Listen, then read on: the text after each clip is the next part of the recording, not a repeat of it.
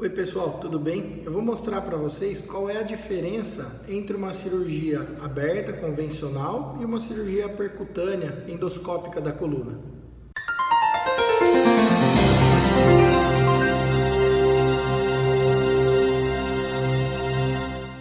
Imagina que você está no trânsito, você está num carro e aí tem um engarrafamento, está parado no meio do trânsito ou está andando muito devagar.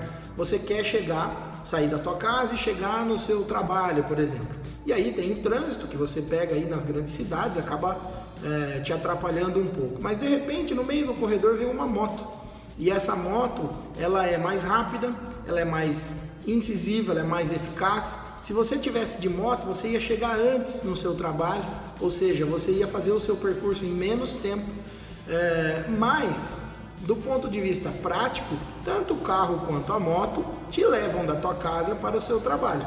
Alguns têm umas vantagens, outros têm outras vantagens. Alguns têm desvantagens e outros têm desvantagens. Eu comparo a cirurgia endoscópica da coluna com uma moto, por exemplo, que é mais rápida, consegue contornar obstáculos é, técnicos que a gente não conseguiria fazendo com a cirurgia convencional, a gente teria que optar por uma outra opção cirúrgica mais ampla, como por exemplo hérnias foraminais, como por exemplo algumas é, dificuldades técnicas que a gente pode ter no acesso cirúrgico, que quando você faz a cirurgia endoscópica você não tem isso. Então, basicamente, as vantagens da endoscopia são que ela é uma cirurgia é, relativamente mais rápida, é, do ponto de vista técnico para se fazer, a partir do momento que o cirurgião tem experiência com isso. Ela é uma cirurgia que tem uma recuperação muito melhor e muito menos dolorosa, com uma taxa bem menor é, do índice de, de complicações.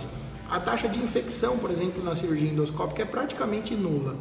É, e ela tem o mesmo é, resultado benéfico da cirurgia convencional. Ou seja, ela também te leva da sua casa para o teu trabalho, só que de uma maneira mais rápida, mais eficaz, mais eficiente. Se você sofre com esse problema de hernia de disco, converse com seu médico sobre essa possibilidade de tratamento. Obrigado, até a próxima.